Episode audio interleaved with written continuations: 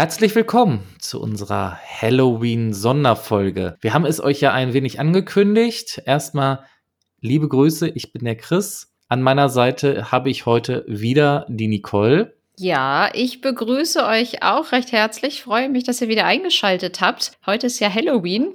Was macht man da so?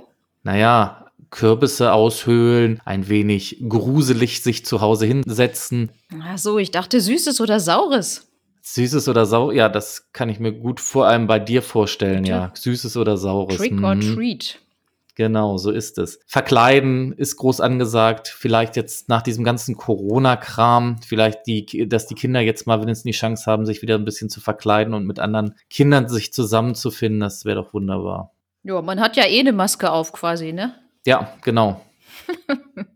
Wir haben letztes Jahr an Halloween euch die Crime Letters vorgestellt und wir haben überlegt, ach, das ist doch eigentlich so eine schöne Tradition, wenn wir jedes Jahr mal so über diese Crime Letters nochmal reden an Halloween. Was hältst du denn davon, Nicole? Ja, sehr viel. Du hast uns ja auch einen Gast versprochen.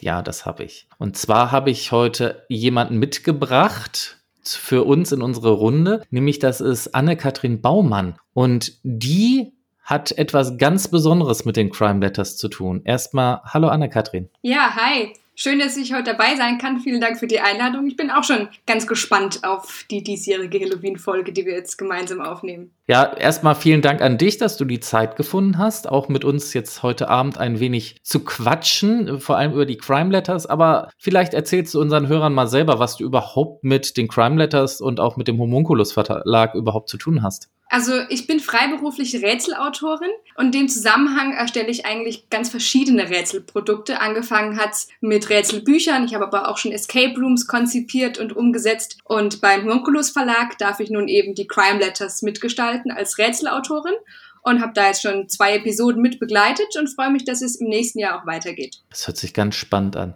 Nicole, was meinst du? Du hast ja schon so ein bisschen Erfahrung auch so mit Escape Games und sowas. Sind die Rätsel eigentlich immer ganz okay oder sind die eigentlich doch ein bisschen zu tricky? Also ich glaube, wenn man da so ein bisschen drin ist in dem Thema, dann weiß man so ungefähr, wie man denken muss. Nicht immer nur so geradeaus, sondern mal auch so ein bisschen um die Ecke. Und ich habe mit meinem Sohn hier auch schon einige Escape ja, Formate, also sowohl Spiele als auch, ja, gibt's ja auch so Rätsel in Büchern. Wir waren auch schon bei Live Escape Rooms und ja, es kommt vielleicht auch so ein bisschen aufs, aufs Alter drauf an, wie alt, wie alt die Kinder sind oder ob man halt so ein bisschen Erfahrung hat. Was mich ja eher mal von Anne interessieren würde, wie wird man denn Rätselautorin? Nee, was hast du gesagt? Wie heißt das offiziell? ja, also ob das offiziell so heißt, kann ich dir auch nicht sagen, aber ich finde das ganz passend. Vielleicht habe ich den Begriff mir auch einfach selbst ausgedacht. Ach so. ich, ja, ich habe. Das wäre schon wieder das nächste Rätsel, ne? ja, irgendwie, ich habe die ersten Bücher rausgebracht und dann fand ich doch den Begriff Autorin nicht so ganz passend, weil dann immer alle dachten, ich schreibe ganze Bücher. Aber in Wirklichkeit schreibe ich eben die Rätsel und die Geschichte drumherum. Und die Frage, wie wird man Rätselautorin, das habe ich natürlich auch schon öfters gehört. Irgendwie, ich weiß auch nicht, ich glaube, das kam so ein bisschen zu mir. Ich habe schon immer gern gerätselt. Also Mathe war in der Schule definitiv mein Lieblingsfach. Ich habe am Strand gerätselt. Ich habe ja die verschiedensten Produkte da schon als Kind ausprobiert. Und dann kam es irgendwann so weit, dass meine beste Freundin geheiratet hat und ich den Junggesellenabschied gestalten durfte. Und dafür habe ich dann mir überlegt, was könnte ich da machen? Ich möchte schon was Ungewöhnliches, was Einzigartiges und alle Sachen, die ich online gefunden habe, fand ich super langweilig. Und dann kam ich darauf, ja, ich baue ja selbst ein Escape Room.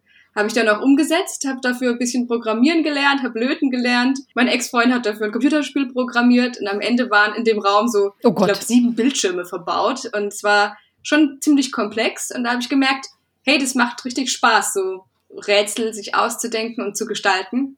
Und dann hat sich eigentlich so ein Zufall an den nächsten gefügt und irgendwann saß zufällig beim Abendessen jemand bei mir in der Küche, hat davon erzählt, dass er beim Verlag gerade ganz viel Rätsel recherchiert für neue Produkte und hat mir dann so ein paar Rätsel erzählt, die ich alle kannte. Und der hat dann gefragt, okay, du kennst die alle schon? Woher kennst du die alle? Und ich so, ja, ich rätsel halt gern. Dann meinte er, ja, hättest du Lust, mal selbst auch Rätsel zu machen? Und da habe ich gesagt, ja, klar, warum nicht? Und so kam das eigentlich, dass dann der erste Kontakt zu dem Verlag über einen privaten Kontakt erstmal stattfand. Und dann habe ich ein paar Proberätsel entworfen für den Verlag, kam anscheinend ganz gut an. Und so durfte ich dann meine ersten zwei Bücher schreiben. Da folgten dann noch ein paar nächste drauf. Und jetzt seit einem halben Jahr mache ich eben auch noch diese Crime Letters. Also das Rätselproduktportfolio, würde ich mal sagen, hat sich erweitert.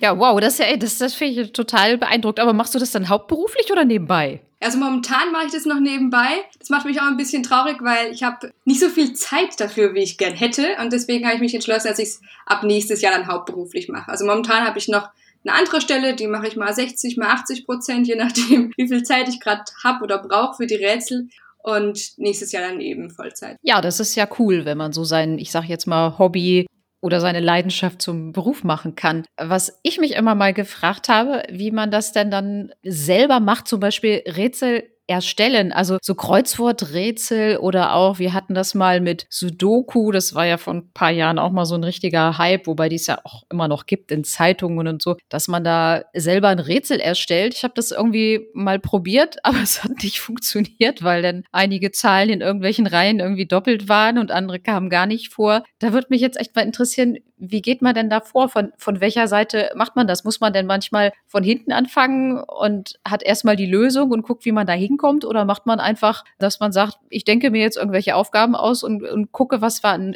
Lösungen möglich ist? Wie funktioniert sowas? Also da hast du natürlich direkt die zwei größten Rätseltrends, die es jemals so gab, angesprochen. Das war vor einigen Jahren, also einigen vielen Jahren mal die Kreuzworträtsel und dann so Anfang der 2000er die Sudokus. Sudokus sind ja eigentlich so eine ganz traditionelle Rätselart aus Japan, auch eine richtige Kunst dort, also eine Kunstform, die zu erstellen. Sudokus beruhen auf super mathematischen Prinzipien und können deswegen auch gut vom Computer erstellt werden. Sprich, was wir so heute in diesen ganzen Zeitschriften sehen, als kleines Sudoku unten neben den Fernsehankündigungen, die sind nicht mehr von Hand gemacht, sondern die sind ganz klar computergeneriert, genauso wie die meisten Kreuzworträtsel. Also alles, was wir eigentlich in diesen Zeitschriften vom Kiosk sehen, ist computergeneriert. Und das ist auch immer so eine Sache, die ich erstmal erklären muss, wenn ich erzähle, dass ich Rätsel mache. Also ich mache keine Kreuzworträtsel oder Sudoku, sondern ich mache Logikrätsel und die auch von Hand. Also es sind handgemachte Logikrätsel, die auch immer individuell auf die Story, in der das Rätsel stattfindet, abgestimmt sind und die sich super unterscheiden. Also kein Rätsel bei mir gleich dem anderen. Auch wenn die Mechanik manchmal ähnlich ist, ist es dann doch nochmal am Ende was, was neu gestaltet und neu kreiert werden muss. Und deswegen, das bringt mich dann zu, deinem, zu deiner zweiten Frage, wie man so die Seite wechselt, also wie man diese Rätsel dann wirklich erstellt. Ja, das habe ich mich am Anfang auch gefragt und bin deswegen erstmal so eine Recherchephase gegangen, war lange Zeit in Bibliotheken und habe mir einfach sehr viele andere Rätselbücher angeschaut, habe geschaut, was gibt's schon, was sind die verschiedenen Rätselmechaniken, was davon gefällt mir, also was ist vielleicht eine Sache, die noch nicht so abgegriffen ist, was sind Rätselformate, die für mich auch noch sich neu anfühlen. Wo kann ich vielleicht einfach was neu kombinieren, um was Neues zu erschaffen? Und mit diesem ganzen Recherchewissen habe ich mich dann dran gesetzt und habe gesagt, gut, und jetzt mache ich meine ersten Rätsel. Habe dann meistens erstmal überlegt, wo findet dieses Rätsel statt, in welchem Setting, was würde also dazu gut passen und welche Lösung möchte ich vor allem am Ende. Also was möchte ich, was rauskommt. Möchte ich, dass ein Zahlencode rauskommt, soll ein Muster rauskommen, soll eine Form rauskommen, soll ein Wort rauskommen. Und wenn ich mich dann entschieden habe, okay, für dieses Rätsel passt es, dass das Wort Katze rauskommt, dann gehe ich an die Konstruktion und gehe praktisch von hinten den Weg nach vorne. Also ich möchte die Lösung Katze und muss dann praktisch die Rätselmechanik und das Rätsel so anpassen, dass dann auch wirklich am Ende Katze rauskommt. Wow, ja, ich, ich finde, das klingt echt so, also, dass man auch so, äh, so eine gewisse Kreativität denn da schon haben muss. Ne? Ich glaube, mir, mir würde da irgendwie gar nicht so wirklich viel einfallen. Ja, also glaube ich auch. Also ich beschreibe es auch immer so als eine Mischung aus einem sehr kreativen und vielleicht auch mathematisch logischen Prozess. Und ich glaube, dass es diese beiden Eigenschaften auch zum Rätsel lösen braucht. Also das ist dann bei mir auch bei der Seite des Erstellers oder der Erstellerin, dass ich sowohl kreativ als auch logisch an diese Rätsel rangehen muss. Und ich glaube aber vor allem, dass auch bei den Spielerinnen zu Hause, wenn die dann diese Rätsel machen, dass die nicht nur den rein logischen Blick darauf brauchen, sondern auch den kreativen, ja. weil Rätsel zeichnen sich ja gerade dadurch aus, dass es nicht immer gleich funktioniert, sondern man verschiedene Methoden ausprobieren muss, bis man auf den richtigen Weg geht. Und ich glaube, das unterscheidet es dann auch von einem Sudoku, weil Sudoku ist schon immer der gleiche Weg. Also ich brauche pro Spalte und Zeile die Zahlen eins bis neun und auch pro Quadrant die Zahlen eins bis neun. Also ich kenne die Grundregeln und muss diese praktisch jetzt anwenden. Was nicht heißen soll, dass Sudokus einfach sind. Anhand dieser. Nee, nee, das, das ja. Genau, der einfachen Grundregeln kann es trotzdem super komplex werden. Bei meinen Rätseln ist es aber eher so, dass man erstmal rausfinden muss, was muss ich überhaupt machen? Und wenn ich dann die richtige Methode gefunden habe, muss ich trotzdem noch sie auch anwenden können und das Rätsel lösen. Genau, das finde ich, das finde ich manchmal auch so ein bisschen schwer, wenn, also wir hatten jetzt mit meinem Sohn, der ist jetzt zwölf beziehungsweise gerade 13 geworden und da hatten wir immer so Rätsel, die waren dann auch so ab zwölf und da haben wir schon manchmal davor gesessen und haben gedacht, ja, wir haben jetzt hier was, was wir lösen sollen. Aber so richtig haben wir überhaupt gar keine Idee, was wir da überhaupt ja zu brauchen. Also man, man weiß nur, da muss irgendwie was bei rumkommen, aber man weiß überhaupt gar nicht, wie man da hinkommen soll. Das fällt mir manchmal so ein bisschen schwer. Und dann gibt's ja teilweise auch dann, dann so, weiß ich nicht, so Hilfekarten oder irgendwie sowas, dass einem dann wenigstens mal so ein bisschen so der Tipp gegeben wird, so ja, überleg doch mal in die und die Richtung. Und dann kommt man da auch so ein bisschen, äh, so ein bisschen leichter drauf. Was mich auch noch mal interessiert, also jetzt mal eine letzte Frage, bevor Christian mal dran ist. Wenn, wenn du denn dann mal so ein Rätsel komplett fertig hast, hast du denn da denn auch immer irgendwelche Freunde, Familie, Nachbarn oder sowas, denen du das in die Hand drückst und sagst, so, du machst das jetzt mal? Ja, klar. Also das hatte ich am Anfang ganz viel. Am Anfang hatte ich meine sogenannten Proberätsler. Den habe ich dann die Rätsel erstmal gegeben und gesagt, so hier, kommst du da drauf, wie das geht oder kommst du da nicht drauf? Ist es zu einfach? Ist es zu schwer? Also da hatte ich am Anfang auch überhaupt gar kein Gefühl, was kann ich den Leuten zumuten. Und muss auch zugeben, meine ersten beiden Bücher sind ganz schön schwer. Vor allem der Einstieg war da schwer. Weil wie du das gerade beschrieben hast, manchmal muss man erstmal reinkommen in dieses Rätseln. Also in dieses, okay, ich sehe hier nicht auf den ersten Blick, was ich lösen muss. Ich probiere jetzt einfach mal ein paar Sachen aus. Da, zu diesem Zustand muss man die Spieler erstmal bringen. Und deswegen waren meine ersten beiden Bücher ein bisschen zu schwer oder auch ein bisschen mehr als ein bisschen, weil ich da irgendwie von mir, von mir ausgegangen bin, dass die ganze Welt voller Annes ist, ja. die einfach total Bock haben, verschiedene Methoden auszuprobieren und erstmal zu gucken, was man überhaupt machen muss. Die Wahrheit ist aber, dass man wie bei allem eigentlich die Leute erstmal so ein bisschen ranführen muss und praktisch so das Regelwerk aufmachen muss. Vielleicht ein paar einfache Rätsel, wo die Leute merken, ah, okay, gerade habe ich was mit Zahlen gemacht, jetzt mache ich was mit Buchstaben, es ist super anders vielleicht muss ich ja auch in den nächsten Rätseln mit verschiedenen Methoden ran. Genau. Und deswegen Leute lieber erstmal ranführen. Und deswegen hatte ich auch am Anfang meine Proberätsler.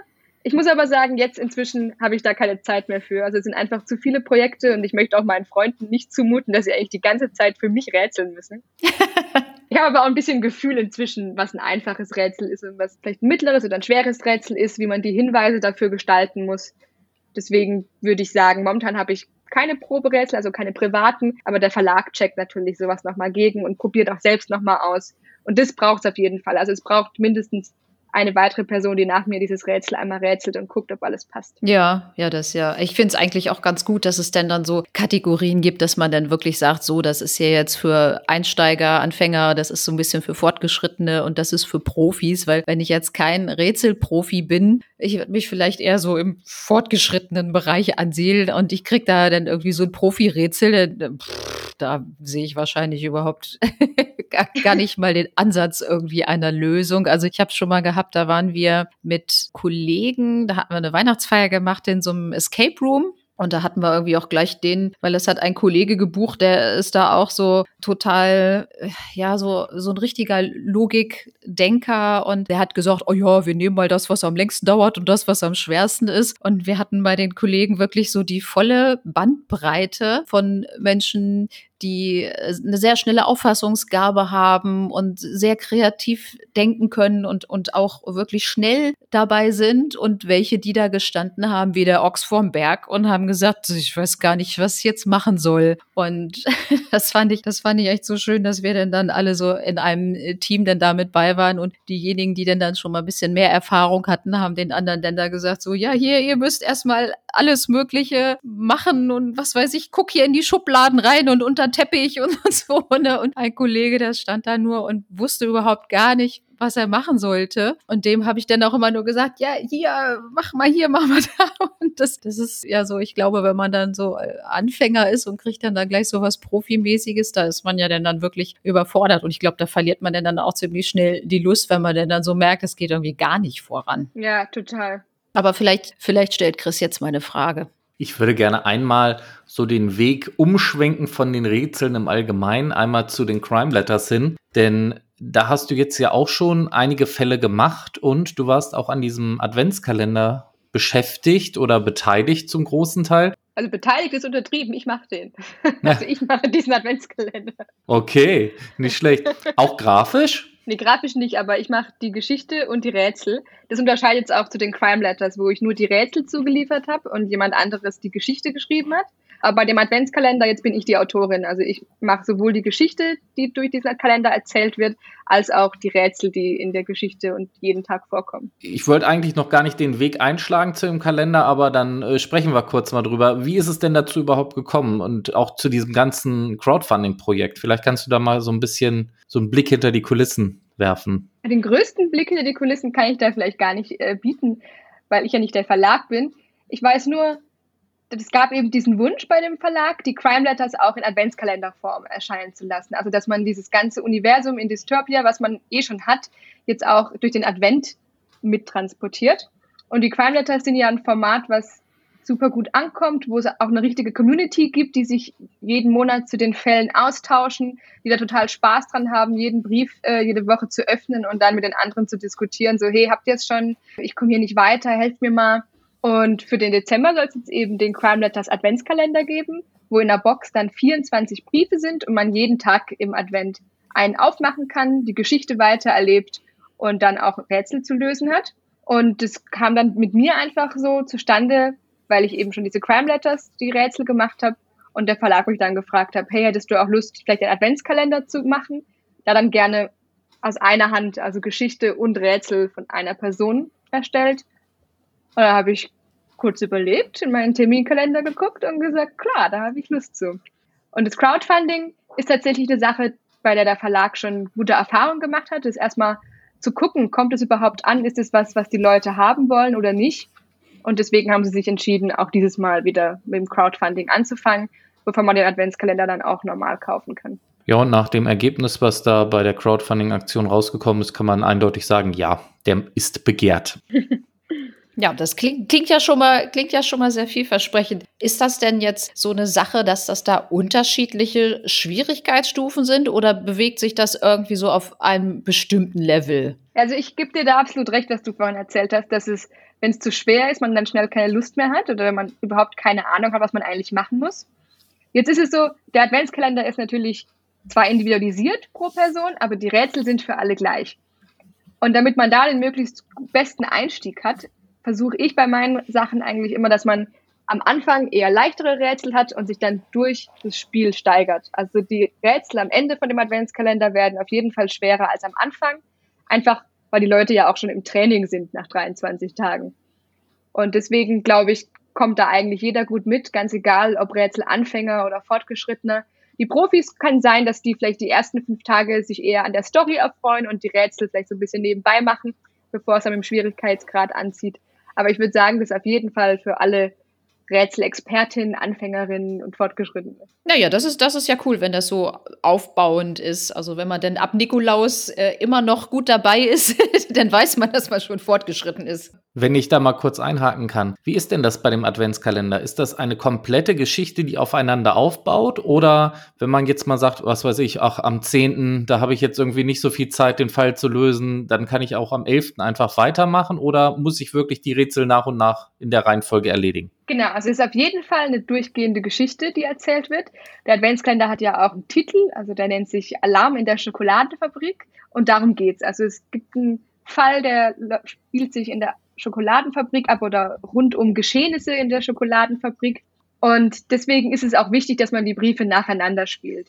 Also die bauen auch aufeinander auf und die Geschichte erzählt sich natürlich fort. Wenn man jetzt den am 10., wie du gesagt hast, einfach mal keine Lust hat, das ist aber kein Problem, dann kann man ja den 10. erst am 11. aufmachen. Und wenn man bei einem Brief mal gar nicht weiterkommt oder nicht auf die Lösung kommt, dann ist bei dem Adventskalender auch noch ein kleines Lösungsheftchen mit dabei. Also man kann auch im Advent einfach pro Tag sich Hinweise holen, die Lösung nachschauen. Und wenn man das dann einfach nur gelesen hat und das Rätsel vielleicht gar nicht gelöst hat, kann man dann trotzdem mit dem nächsten Tag weitermachen. Also spicken ist möglich, ja? Genau.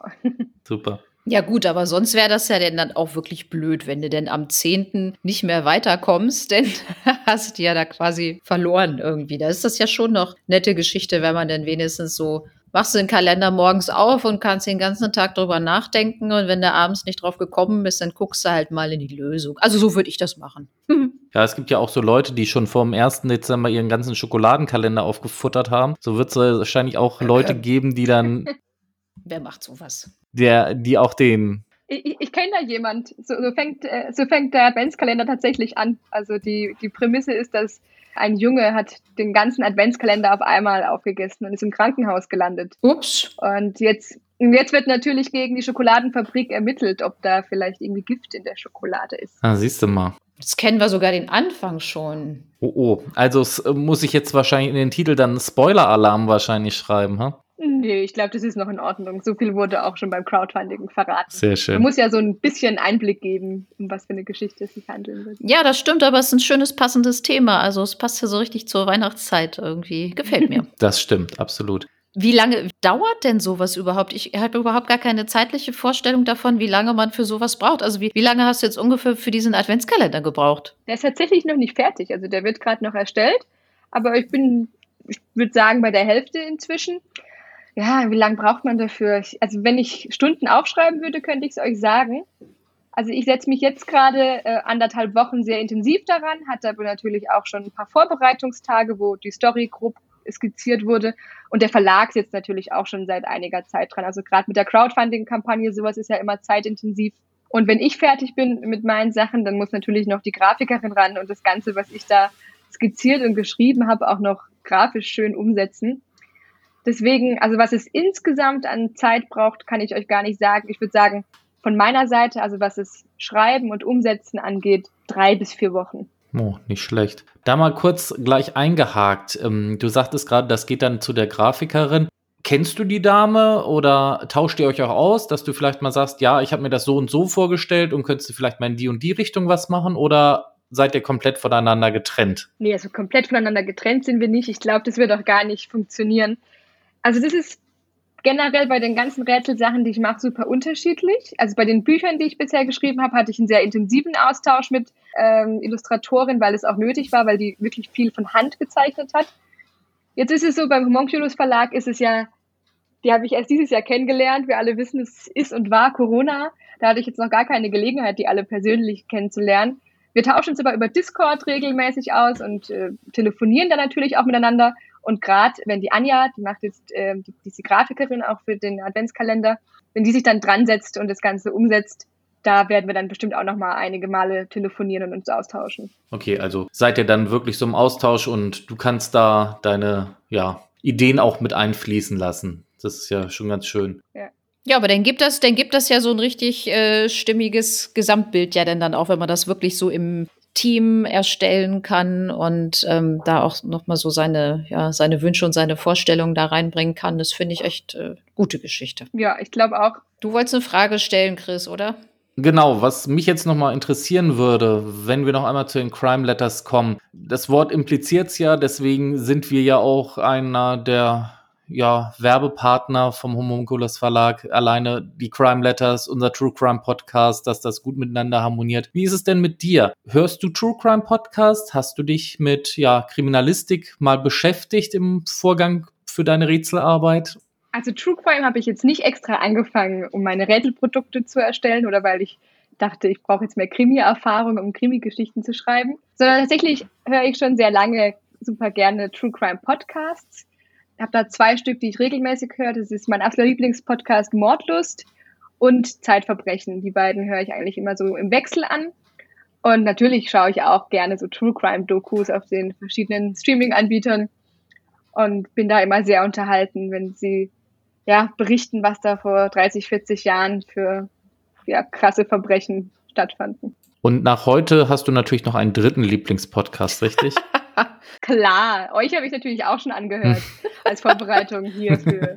Gehst, gehst du privat denn dann eigentlich auch zum Beispiel mal so in Escape Room oder machst mal irgendwelche Rätsel von den Konkurrenten oder hast du da sogar keine Lust zu? Manchmal schon. Also gerade bei den Escape Rooms ist ein bisschen schwierig, weil die basieren ja eigentlich darauf, dass man das gemeinsam macht. Und dadurch, dass ich jetzt so viele Rätsel gemacht habe, kenne ich auch viele Rätselmechaniken. Und deswegen ist es dann manchmal schwierig, wenn die anderen vielleicht noch länger rätseln wollen würden und ich aber schon die Lösung weiß und dann aber auch. Haha, ich weiß, wie es geht. ja.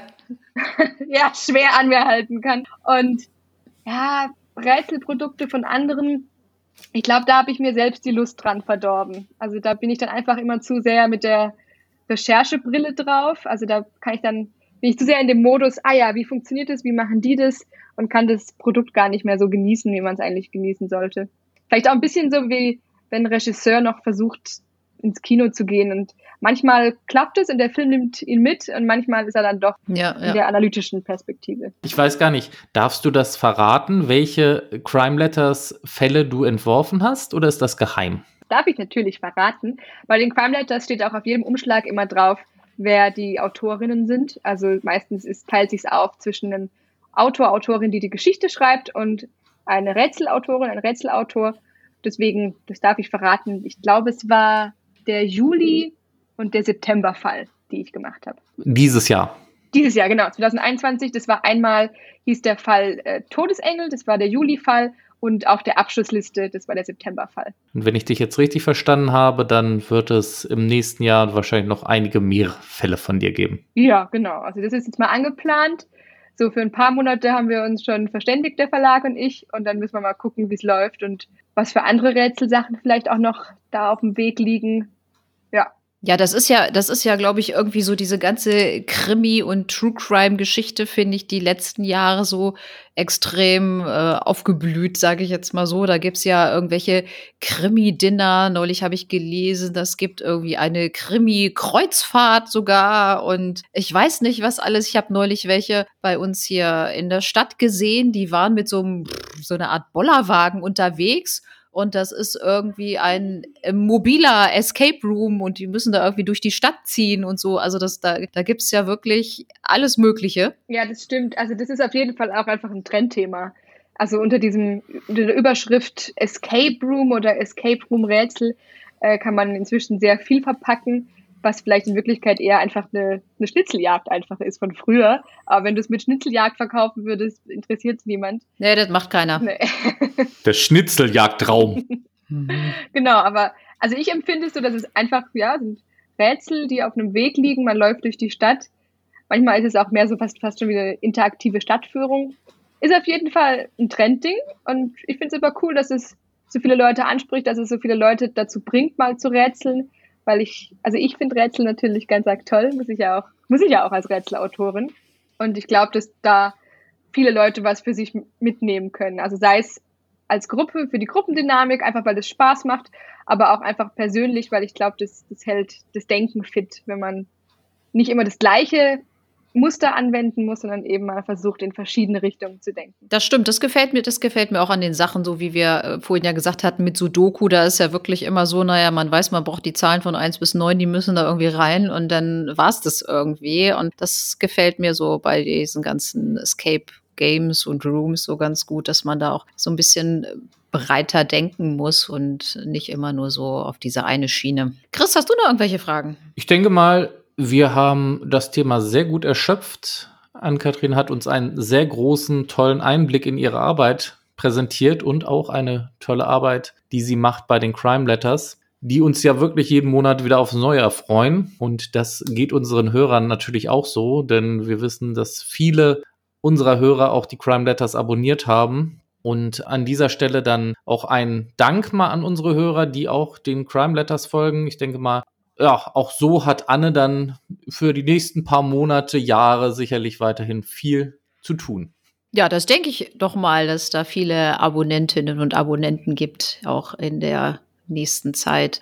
Ich habe mich auf jeden Fall sehr darüber gefreut, dass wir dich kennenlernen konnten und dass wir dieses Interview hier geführt haben. Ja, mich hat es auch sehr gefreut. Vielen Dank nochmal für die Einladung. Und ich bin auch schon wieder gespannt, äh, auf euren nächsten Fall, weil den werde ich jetzt auf jeden Fall auch mal anhören. Dann habe ich jetzt offiziell drei True Crime Podcasts, die ich anhöre. Ja, dann auch von meiner Stelle aus vielen herzlichen Dank, dass du heute da warst. Euch allen noch ein wunderschönes Halloween. Feiert nicht zu doll, denn ihr wisst ja, morgen ist wieder Montag.